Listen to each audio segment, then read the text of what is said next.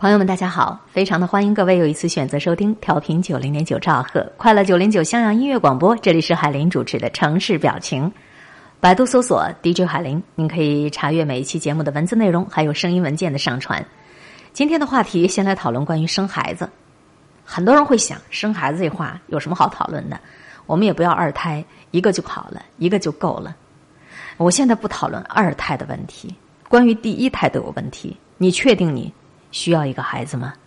这是大家观点贾家的文章。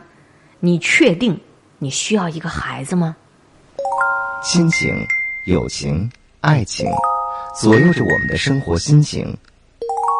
幸福、痛苦、麻木，每一种真实的生活心情，改变着这座城市的表情。今天的城市表情，微笑。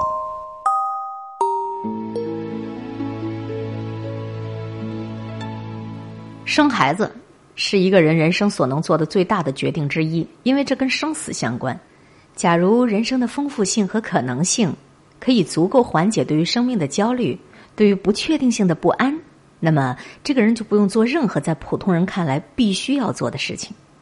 其实，人生这辈子什么事儿是必须要做的事情呢？这段话其实是我长期以来如鲠在喉，但是却又发自肺腑的内心话。我也可以把我写的这篇文章当成是对我孩子的一封信，只是他永远也不会看到。同时，我写这封信也是写给我的父亲，写给那些劝我要生孩子的好心肠的七大姑八大姨，还有那些朋友哥们儿们的信。我知道跟人讨论生孩子这件事儿是一件异常艰难的事儿，可这又是一件不得不严肃去对待、严肃去理性讨论的事儿。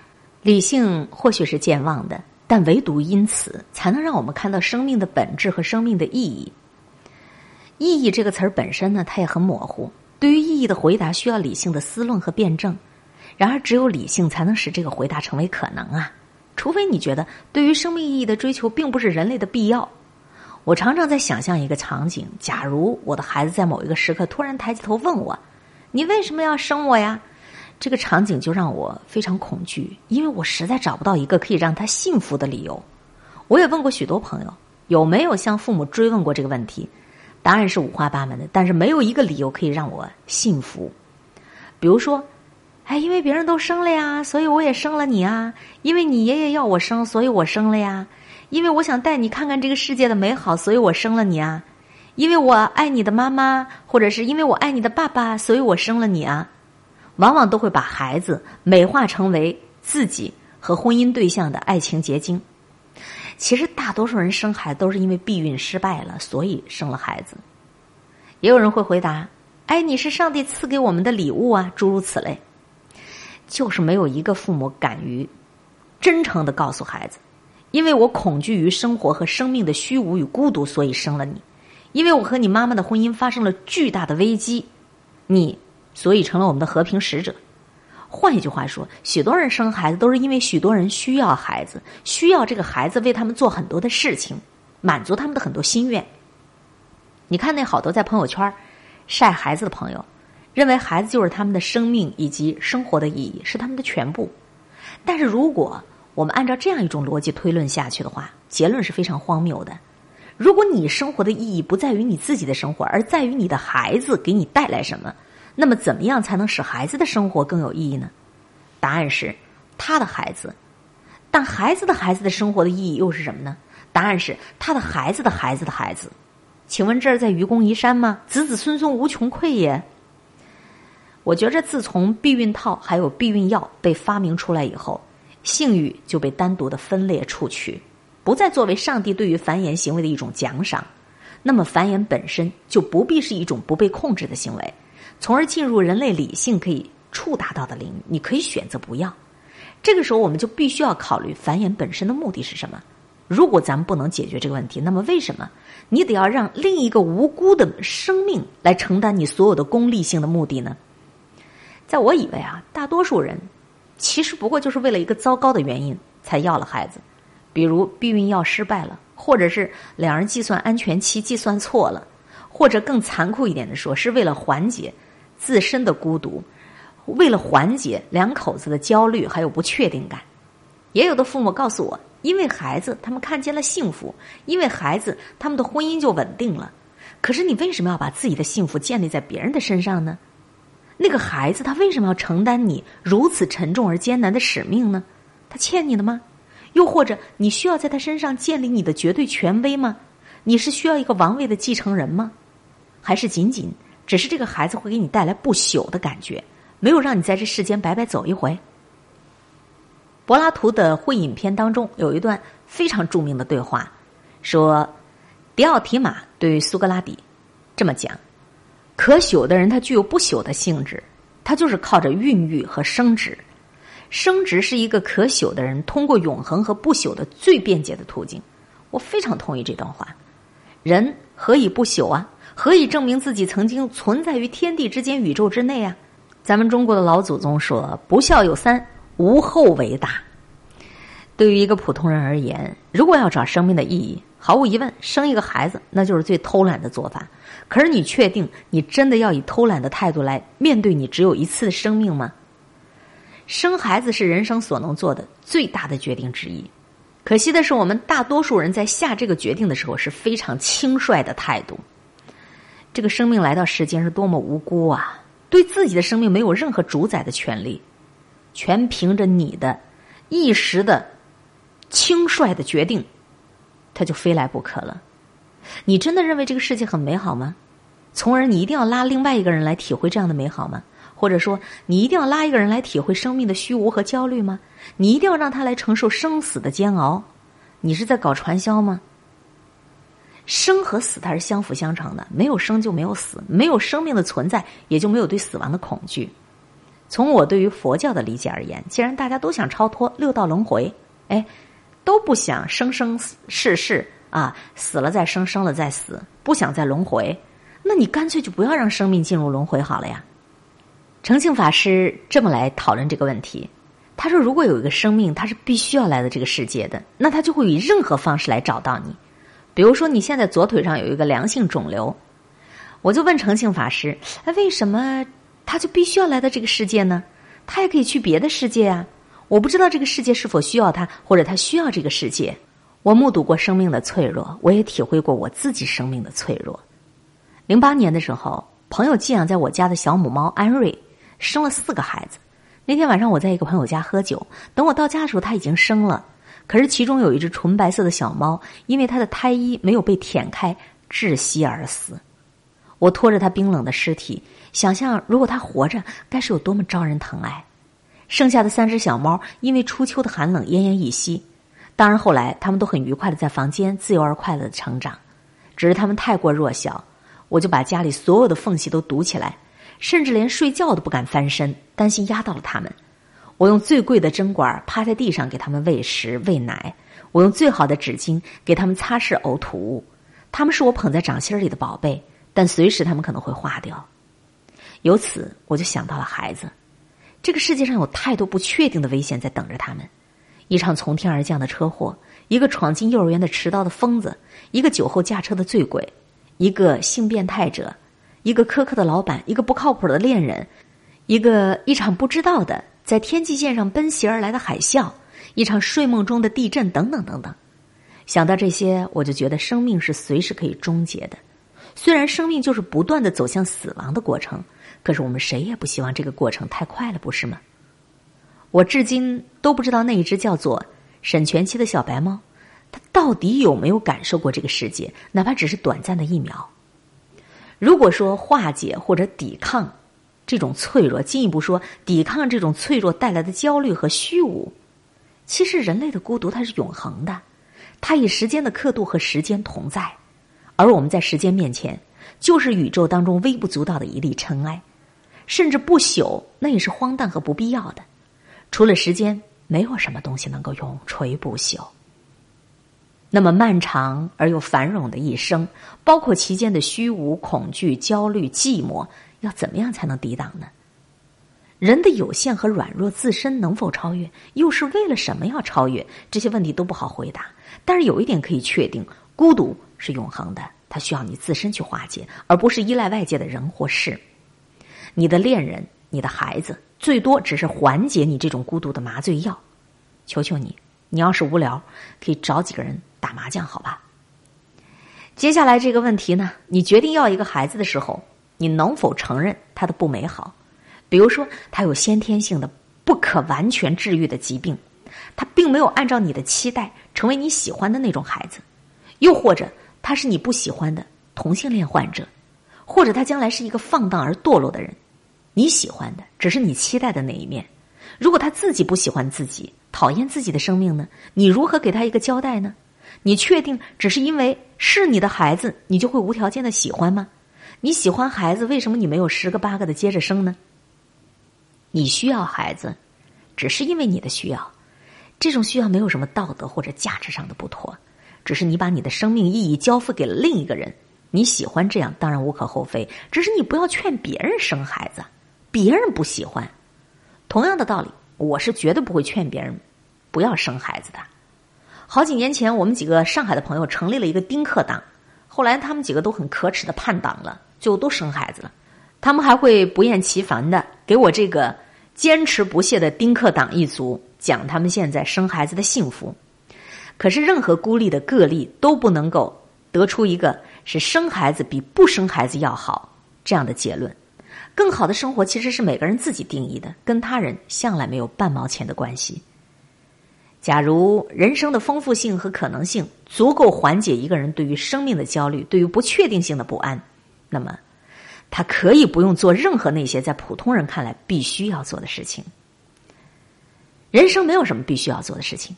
也许你觉得我说的这些话不过是理性的健忘和小布尔乔亚无病呻吟的矫情，那也随便。生活只有一种，那就是自己的生活，而非他人的生活。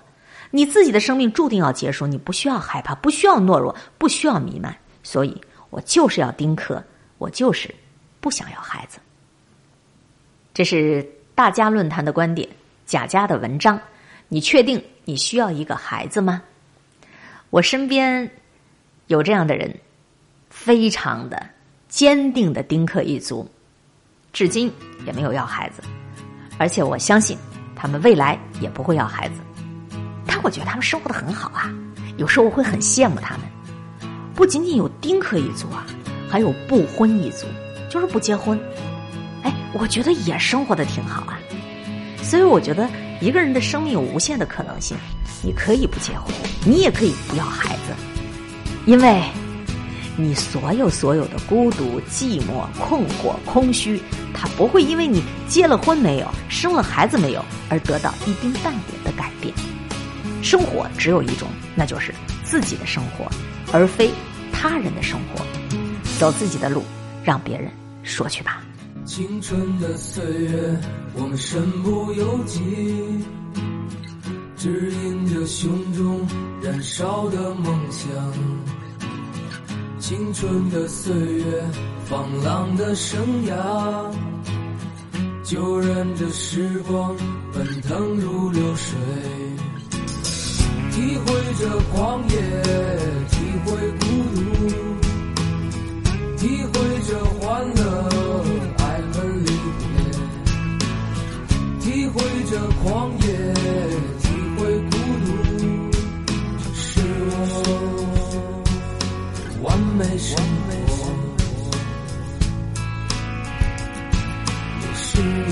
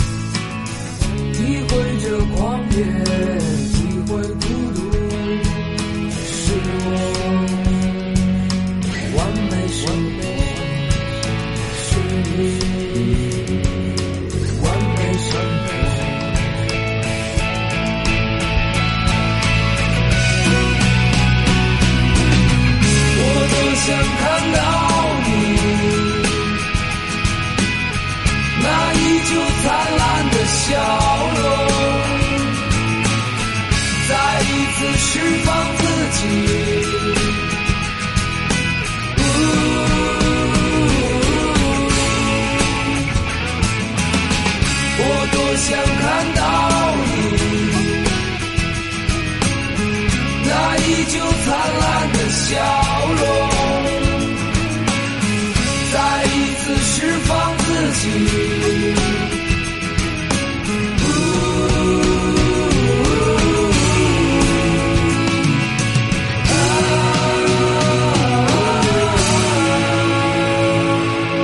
刚才听到这首歌是许巍的《完美生活》，我们每个人也都有属于自己的完美生活，共同感受了大家论坛上贾家的作品。你确定你需要一个孩子吗？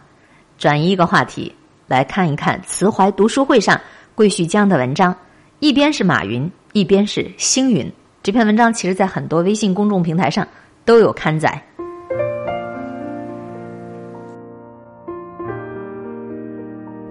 我和谁都不争，和谁争，我都不屑。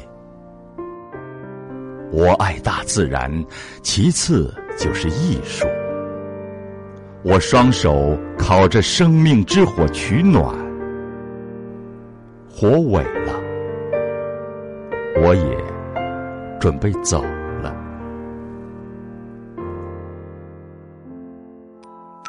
经典美文尽在城市表情。FM 九零点九，襄阳音乐广播。《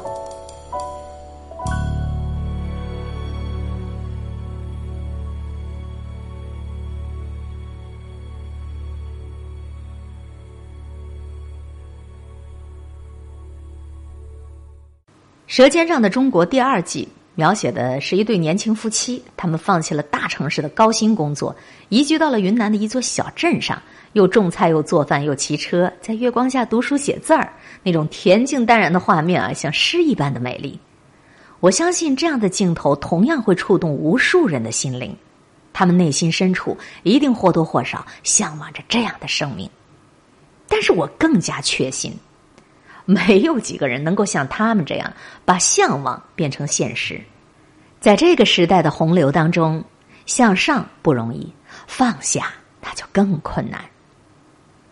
比如，安妮塔，她是一个看上去特别柔弱、娇丽的女人，十几年的职场打拼，已经实现的财富，足已经让她美美容、养养花，没事去趟温哥华。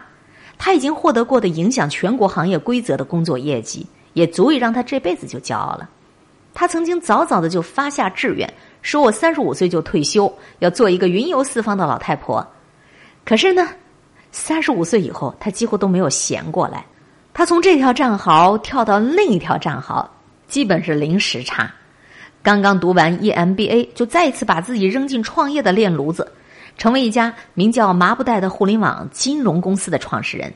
这家以农业为重点的公司正在加速起跑的突破期，她就像一个个性不明的女汉子一样冲锋陷阵，顾不上花容失色，忘记了我本娇娥，都已经记不清有多少夜晚是盯着屏幕度过的，有多少次会议控制不住的对着下属咆哮，又有多少次在享受喜悦的五分钟之后，又开始了下一轮工作的焦虑。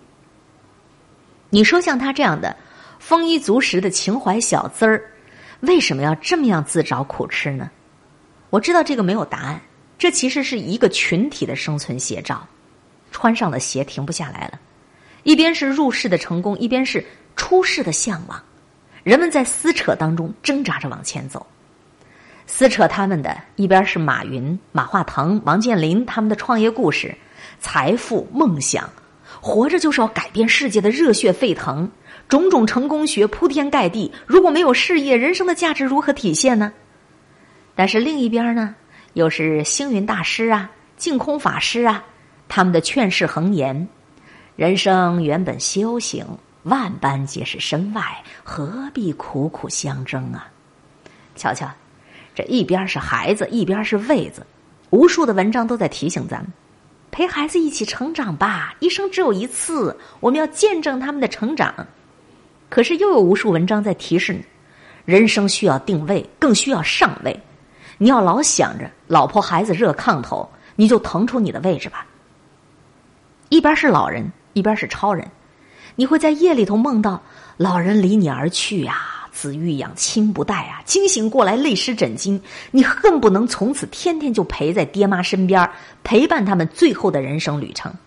可是，你擦干了眼泪，对着梳妆台。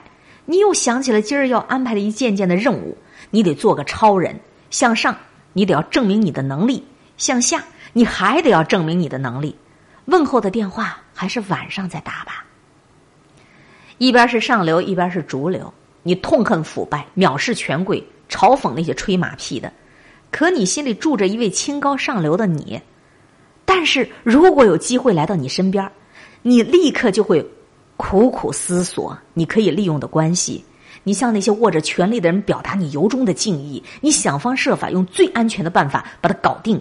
你发现，此时那位正在上流的你闭目养神，不闻不问。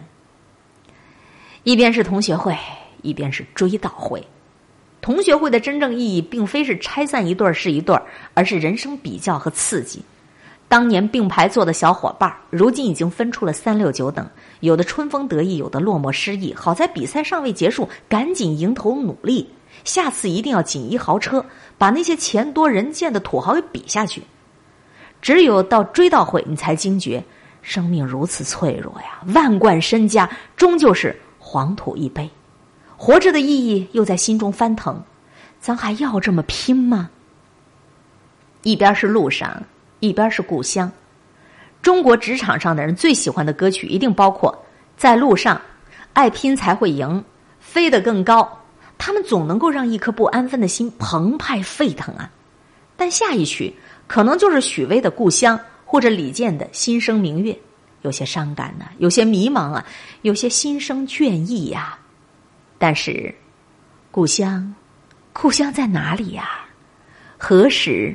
能归去呀！我从来不曾抗拒你的美丽，虽然你从来不曾对我着迷，我总是微笑的看着你，我的情意总是轻易就洋溢眼底。我曾经想过，在寂寞的夜里，你终于在意在我的房间里。你闭上眼睛，亲吻了我，不说一句，紧紧抱我在你的怀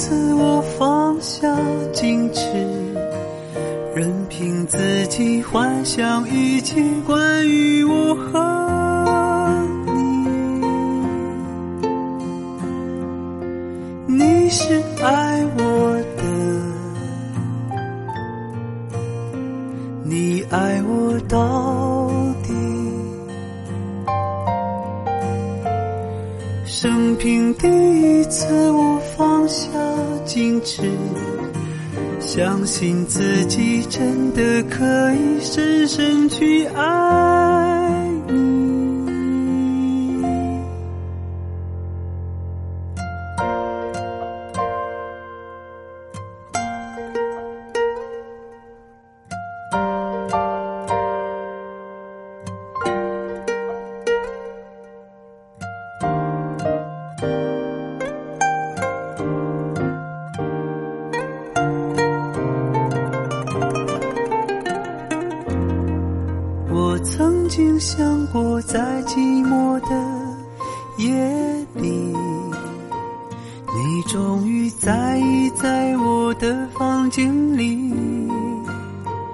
你闭上眼睛，亲吻了我，不说一句，紧紧抱我在你的怀里。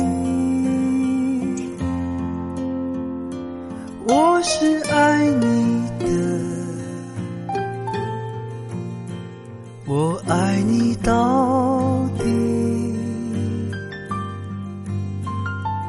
生平第一次，我放下矜持，任凭自己幻想一切归于我和